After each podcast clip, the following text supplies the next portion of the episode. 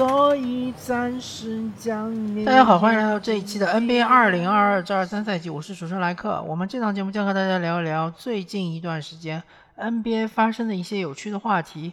然后这一期节目呢，呃，先跟大家聊一聊我个人观察到的一些比较有意思的观点吧。呃，然后呃，第一就是我们先看一看这个排行榜。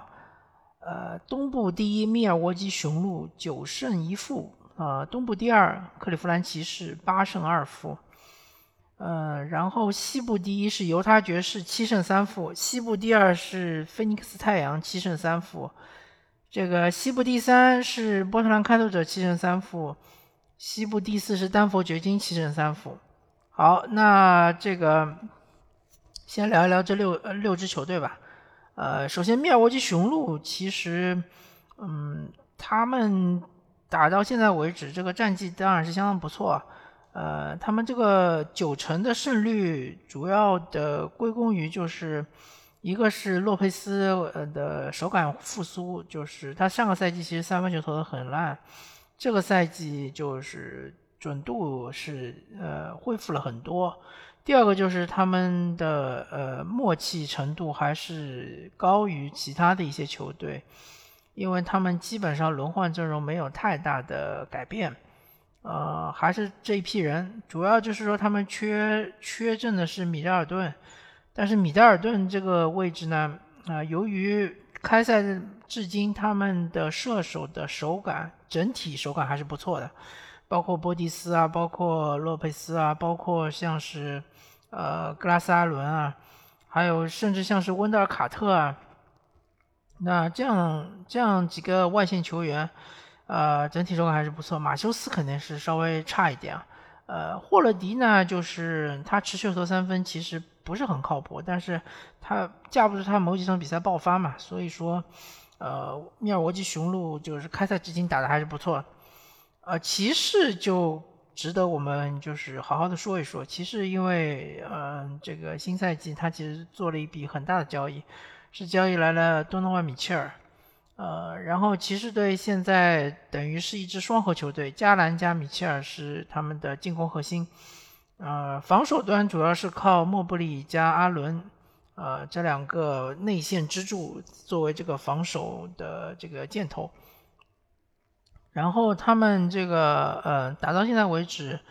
呃这个八胜二负八成胜率，主要还是归功于他们的进攻，其实打得非常不错啊。看一下，百回合进攻是一百一十六点三分，呃，在整个东部的话是仅次于呃波士顿凯尔特人一百一十七点八分，和亚特兰大老鹰一百一十六点五分。那么其实老鹰和这个。骑士可以说是基本上差不多啊，就差零点二分而已。呃，所以说克利夫兰骑士他的进攻确实是非常的优秀啊。嗯，主要就是米切尔在开赛至今这段时间，这个手感非常火热啊。然后再加上就是一开始第一场，我记得没错的话，第一场加兰应该是眼部受伤，所以就是休战了一段时间。但是他回来之后呢，啊，我看状态还是不错的。呃，所以说其实骑士，嗯，就是这两位呃核心控卫带领的话，其实打的呃进攻端非常的流畅，防守端的话就是莫布里这种无限换防能力非常强，呃，这个那那个阿伦的话，呃，主要是护框比较强，无他有一定的换防能力啊，但是换防的话，嗯，肯定是没有莫布里那么强。然后这个，呃，接下来就是希望看一看，如果骑士面对，啊，骑士应该是打完了凯尔特人两场比赛啊，呃，两场比赛都是通过加时赛险胜凯尔特人，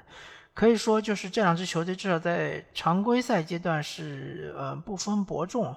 因为这个说打加时嘛，呃，就是说明他们在呃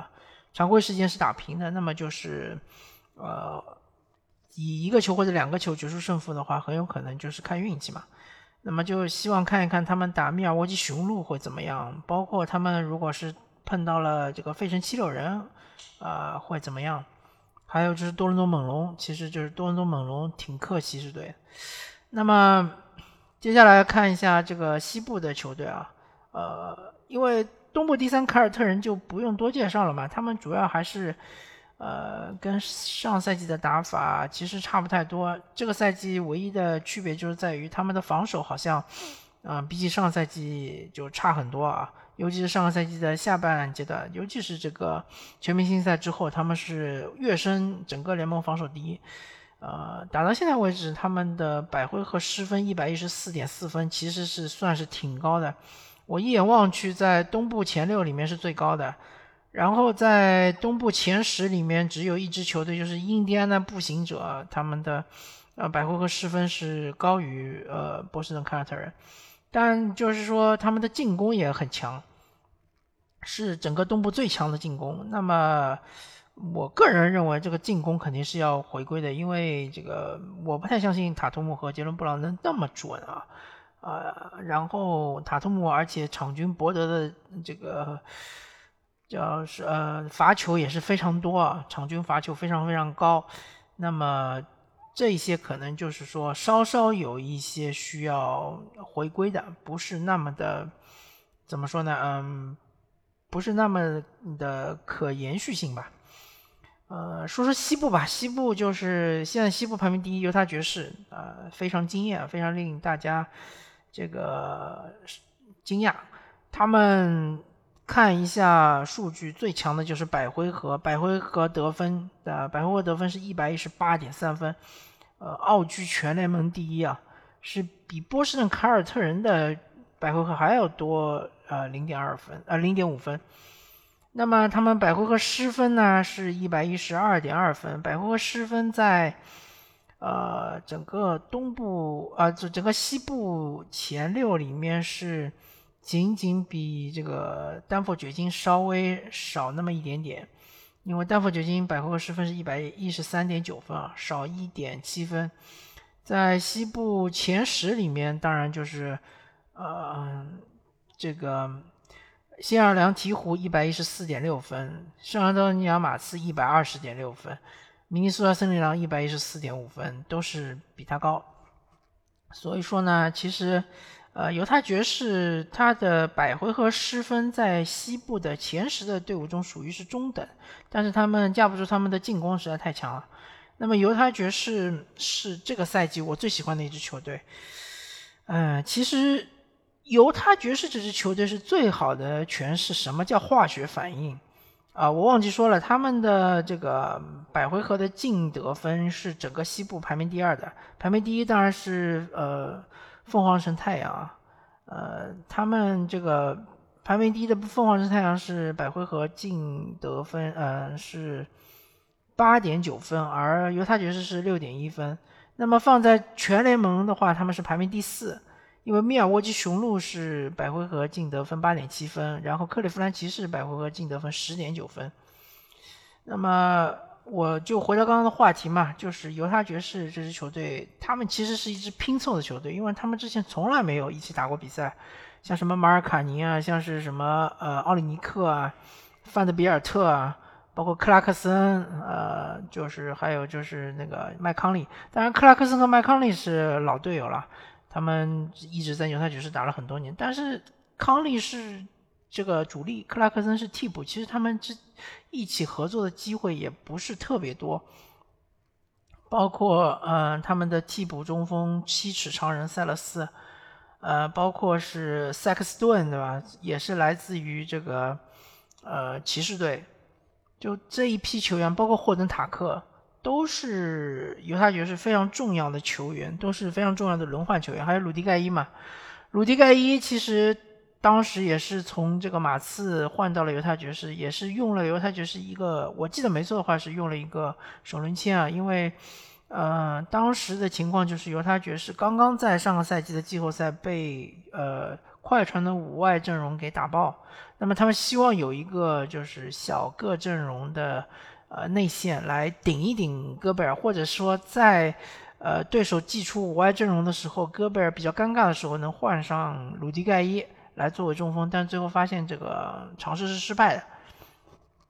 那么就是这么一批呃被各支各自的球队所抛弃的球员，马尔卡宁是被骑士抛弃，奥里尼克应该是在博扬博格丹的交易里面被活塞队送去了犹他爵士。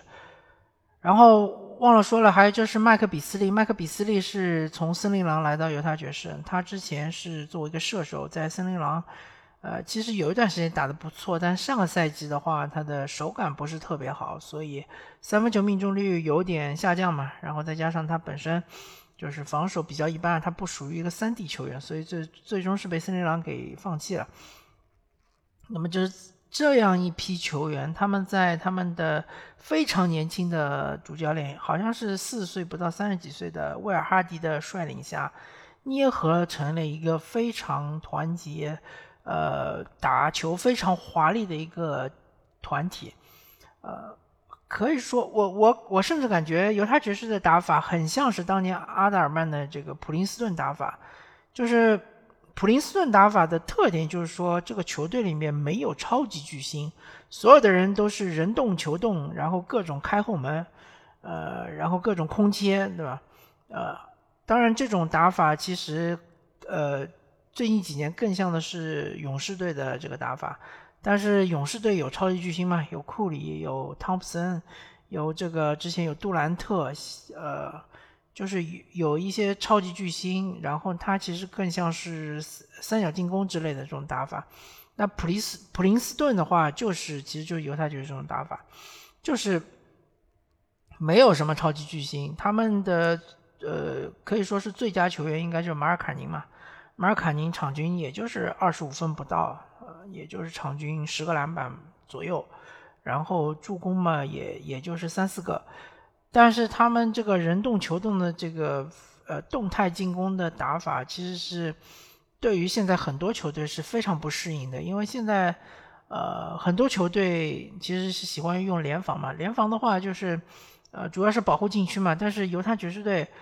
他们的这个呃主力球员，他们主力阵容就是范德比尔特加这个马卡尼加奥里尼克。呃，再加上麦康利，再加上一个克拉克森，这五个人除了就是范德比尔特他没有外线，或者说他偶尔投一下吧底角三分，但是比较不太靠谱。其他四个人都是投射很强的球员。那么挡拆的话，等于是说呃一内四外的这样一个打法。但是，一旦范德比尔特下去之后，换上比如说塞克斯顿啊，呃，换上比如说是这个。呃，其他呃，麦克比斯利啊，这样的话就变成了一个五外阵容。这五外阵容的话，其实是很克这个呃联防的，因为他们四五个人的三分都非常准。嗯，然后就是这个还有很多球队因为习惯了呃对面的进攻都是巨星打法嘛，比如说是像火箭队之前詹姆斯哈登对吧？呃，然后呃挡拆啊，或者说是。呃，勒布朗詹姆斯在湖人队啊，都巨星打法，他们都习惯了，就是对手是挡拆起手的这种打法，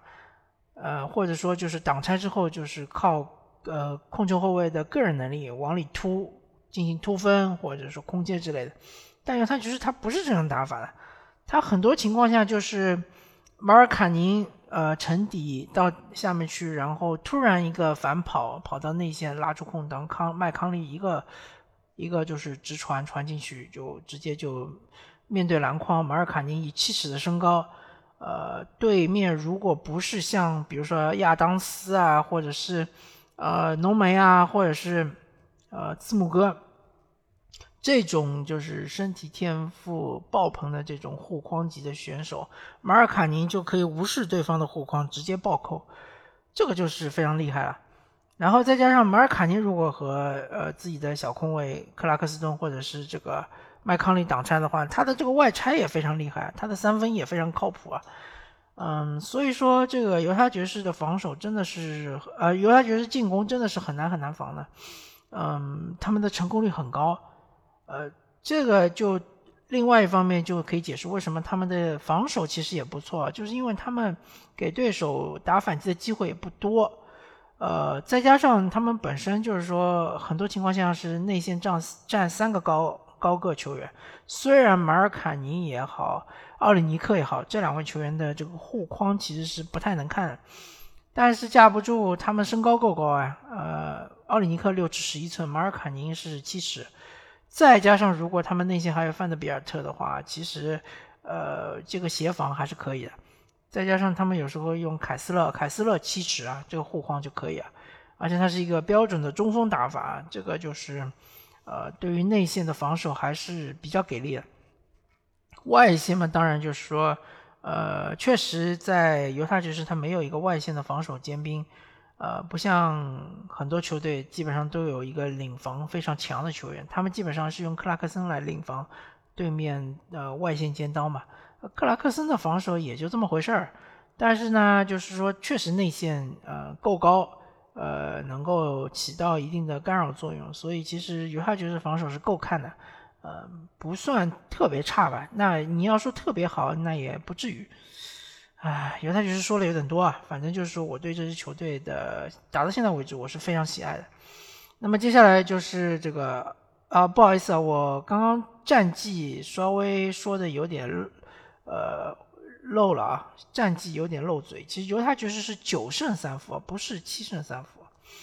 所以他们是百分之七十五的胜率。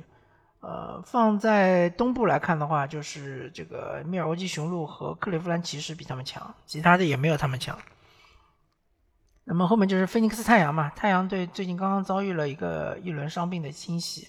一个就是卡呃卡梅伦约翰逊，他是这个。呃，半月板的受伤嘛，然后是做了一个半月板部分摘除手术，要一到两个月才能呃复出。还有一个就保罗的受伤，这场比赛我没看，我不知道保罗到底是哪里的伤病问题。据说是后跟酸痛啊，酸痛的话可能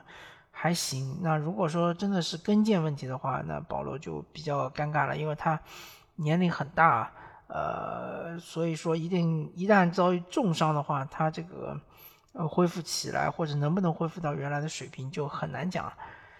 反正这个菲尼克斯太阳呢，之前就是主要还是他们的阵容比较稳定，再加上这个布克发挥还是很好。还有就是卡梅伦约翰逊提到首发之后，因为众所周知原因嘛，这个克劳德杰克劳德就是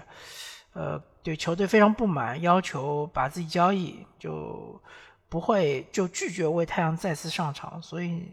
呃。这个他们就急需要换一个球员到首发嘛，那么就把卡卡梅伦约翰逊换到首发。卡梅伦约翰逊去了首发之后，其实打得非常不错，再加上佩恩啊作为替补控卫，最近这段时间打的也有声有色，所以太阳的战绩其实是非常不错的。但是，嗯，就是由于他们的隐患嘛，其实就在于伤病，他们其实呃阵容深度不是太深。所以他们有点经不起这个伤病的打击。那么现在保罗伤了，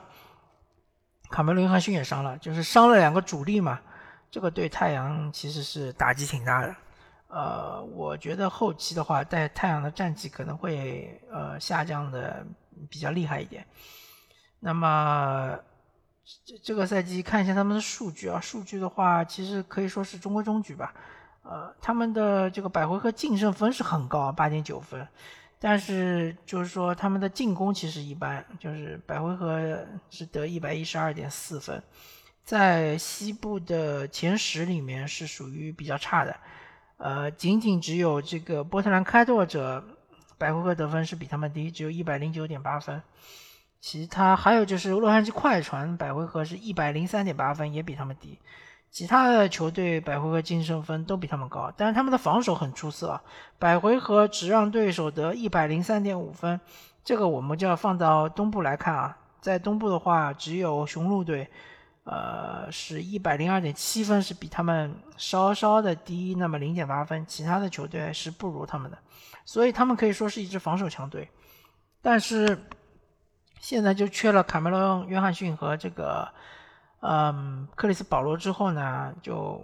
呃阵容就会有点捉襟见肘，不知道他们的防守强度是不是还能那个维持下去。那么接下来就是波特兰开拓者啊，波特兰开拓者这支球队之所以在现在打了十场之后能够排名西部第三，我觉得有很大的。运气的成分，因为你看他们百回合的净胜分就能看出来，他们百回合净胜分仅仅是零点九分而已，就意味着他们很多比赛都是打到关键时刻，最后是靠这个关键球赢的。就像他们呃，最近一场打热火队也是靠最后时刻的呃哈特的一个三分绝杀战胜热火队。嗯，怎么说呢？这支球队现在是攻防两端的话，应该算是一支防守强队，因为他们进攻百回合只有一百零九点八分，整个西部前十是最差的。放到西部第十一，雷霆队，对吧？雷霆队我们都知道他们的进攻是相对比较差的，呃，雷霆队都比他们这个进攻都跟他们进攻是一样的。雷霆是一百零九点七，波特兰开拓是一百零九点八。就基本上是平分秋色。整个西部来看的话，就只有一个快船一百零三点八是与远远低于他们百回合净胜分啊，百回合得分。还有就是洛杉矶湖人一百零八点四是比他们稍稍低一点。整个西部就只有两支球队是呃低于他们，然后呃雷霆的话比他们低零点一，那么在。算上雷霆也只有三支球队，所以他们的进攻是属于垫底水平啊，但他们的防守还可以，啊，百回合是失分一百零八点九分，这个防守水平在整个西部的话是可以排在，呃，达拉斯独行侠一百零七点四，呃，洛杉矶快船一百零七点五，呃，就只是排在这两支球队之后，可以排在西部的第三名。那么波特兰开拓者成为一支防守强队，确实是我没想到的，因为他们的呃后场双枪，一个是西蒙斯，一个是利拉德，这两位球员这个防守都是非常糟糕的。当然，他们锋线像格兰特也好，这个呃呃哈特也好，都是比较呃出色的防守球员。再加上努尔基奇在内线还是护框还可以啊。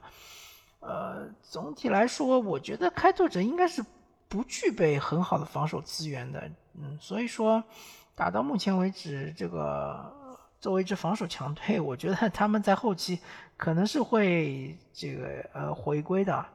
可能是说，嗯，而且他们的，我觉得他们现处的什么西部第三的位置啊，也是有点偏高，后期肯定会下降。总而言之吧，我就是不太看好波特兰开拓者这支球队。因为这个西北赛区还是很强的，呃，这个赛季看下来，雷霆其实也没有想象中这么弱，对吧？再加上丹佛掘金，嗯，再加上是这个，呃，犹他爵士，对吧？犹他爵士原来以为是个软柿子，没想到这个赛季的打到现在为止，高居西部，呃，排名第一。嗯，就这几支球队其实。呃，怎么看都是很强的。现在西呃西北赛区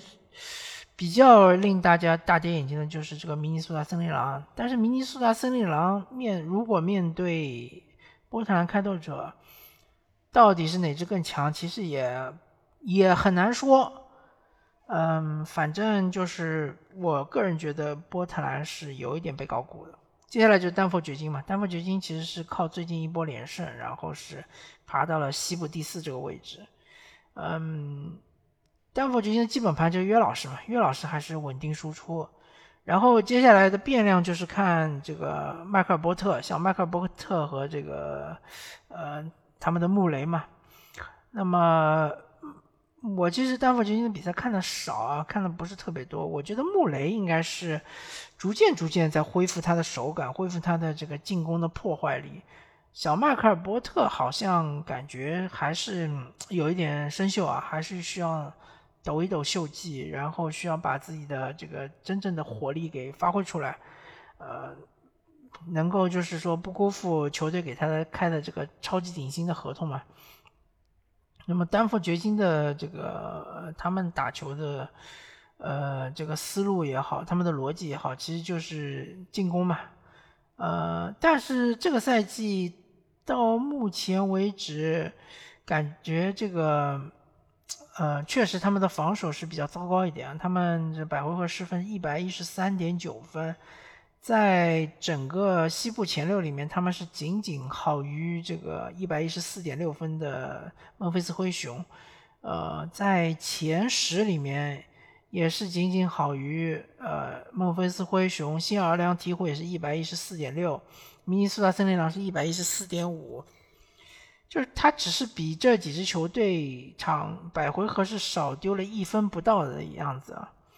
呃，当然他们这个百回合得分也非常高啊，呃，一百一十六点二分，这个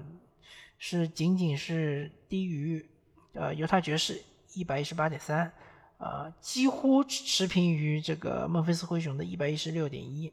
然后放在前十的话，就是还有就低于新奥尔良鹈鹕的一百一十八点五。啊，新奥尔良鹈鹕感觉好像是西部这个进攻第一的球队啊。之前我不知道是不是提到他们了。嗯，他们和犹他爵士基本上是平分秋色，一个是一百一十八点三，一个是一百一十八点五。所以就是丹佛掘金的进攻是很强，这个我们是看出来了，但他们的防守还是漏洞百出啊。这个就需要我不知道马龙教练有什么办法稍微就是提升一下啊，这个。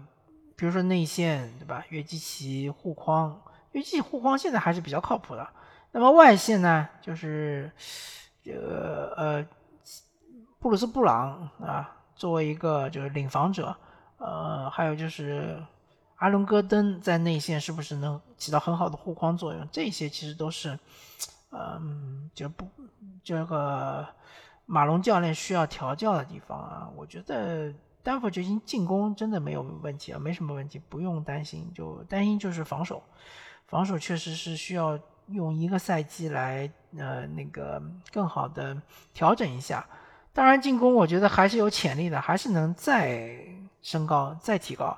毕竟你看啊，呃，西部进攻比他们好的球队，长那个百回合要比他们得多得二点几分，这个还是有差距，还是有一定的。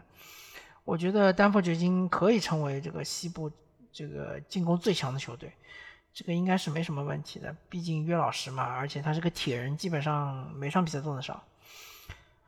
那么啊，差不多吧，就这一期就聊到这里。其实也聊了挺多的，主要是说了一下东部前二的球队，呃，包括东部第三凯尔特人稍微带了一带，然后说了西部前四的球队。当然，就是说大的趋势并没有定下来啊，后面我们还可以再观察观察，好吧？感谢大家收听这一期的 NBA 二零二二至二三赛季，我是主持人莱克，我们下期再见，拜